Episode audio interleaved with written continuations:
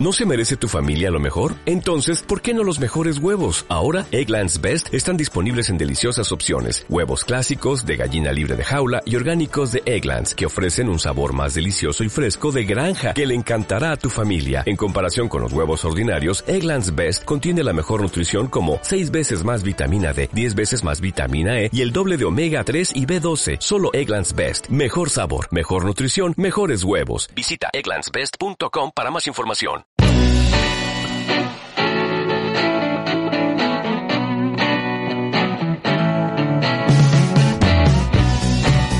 Todos, bienvenidos de vuelta a un nuevo episodio de Poder y Mercado. Este es el episodio número 66. Yo soy Mauricio Ríos García. Hoy día vamos a hablar sobre lo que ha sucedido en Italia este fin de semana, la victoria de Meloni, de Giorgia Meloni. Vamos a hablar sobre las perspectivas que tiene Italia ante la victoria de Meloni. Giorgia Meloni se ha convertido este fin de semana en la primera mujer en estar al frente del gobierno de Italia.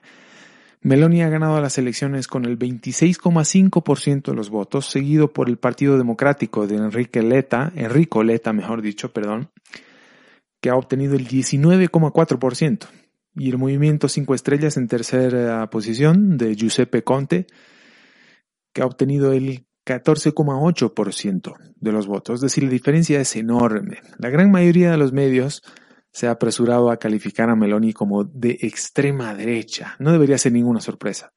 La han calificado como de ultraderecha.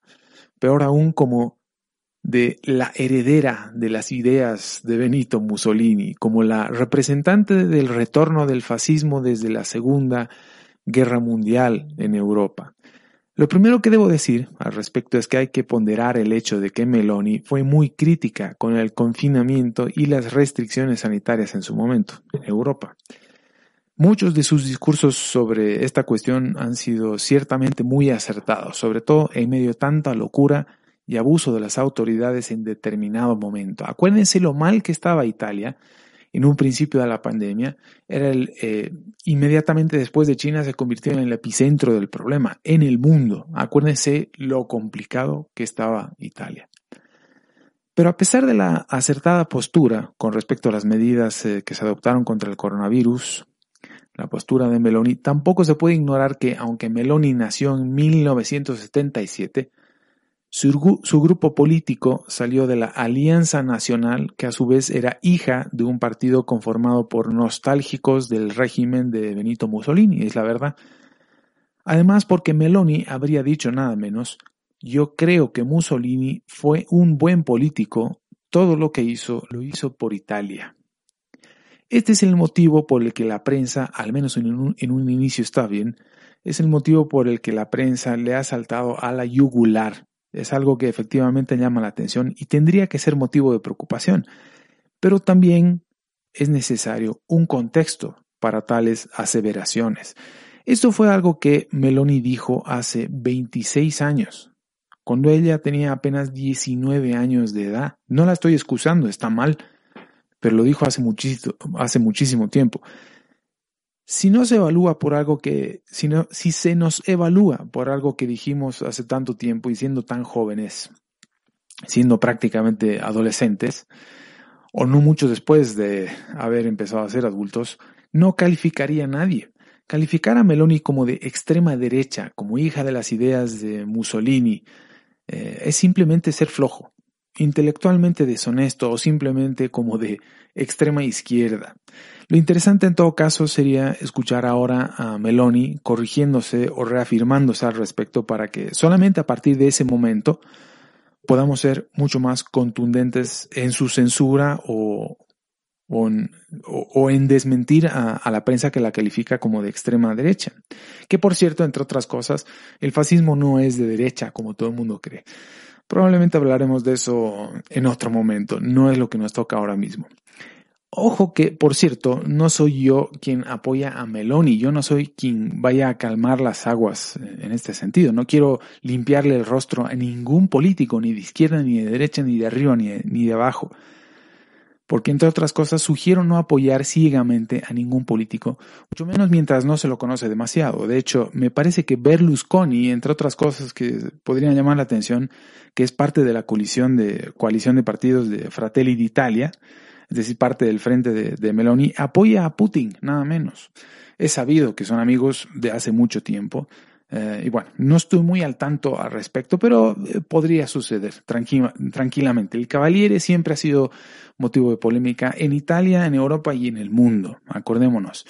Eh, de hecho, creo que entre otras victorias que se ha podido reconocer este fin de semana en Italia, ha sido la de Berlusconi, cuando todo el mundo lo daba por, por fallecido o por hasta por desahuciado o retirado al menos de la política, apareció nada menos que en el frente levantando los brazos y mostrando la B de la victoria. En fin, pero esto no es lo que más nos interesa hasta aquí. Vamos a ver, no nos interesa tanto desmentir a la prensa de extrema izquierda que en conjunto ha simplemente se ha indignado y ha simplemente eh, calificado a Meloni como de extrema derecha y que es una barbaridad y qué sé yo. Cuando en realidad lo que más nos interesa es lo que toca a la economía. Eso es lo que nos ocupa ahora mismo. Lo interesante es ver qué ofrece Meloni concretamente para la economía, que insisto es lo que nos ocupa. Este es un podcast, vamos, de economía y wealth management, no sobre política. Lo más importante ahora mismo es ver cómo va a ir la economía de Italia y por tanto también buena parte de la economía de la eurozona con Meloni y Fratelli de Italia como líderes de gobierno, dado que Italia además arrastra un crecimiento cuando no un estancamiento, demasiado bajo desde hace por lo menos 30 años y acumula una deuda de nada menos que del 150% del Producto Interno Bruto. Las proyecciones de crecimiento para Italia en 2023, al menos por ahora, son del 0,4%, siendo muy optimistas además, es decir, está al borde de la recesión si es que no está ya en recesión. Este lunes se han registrado caídas en los mercados, efectivamente como el euro en particular ha caído bastante.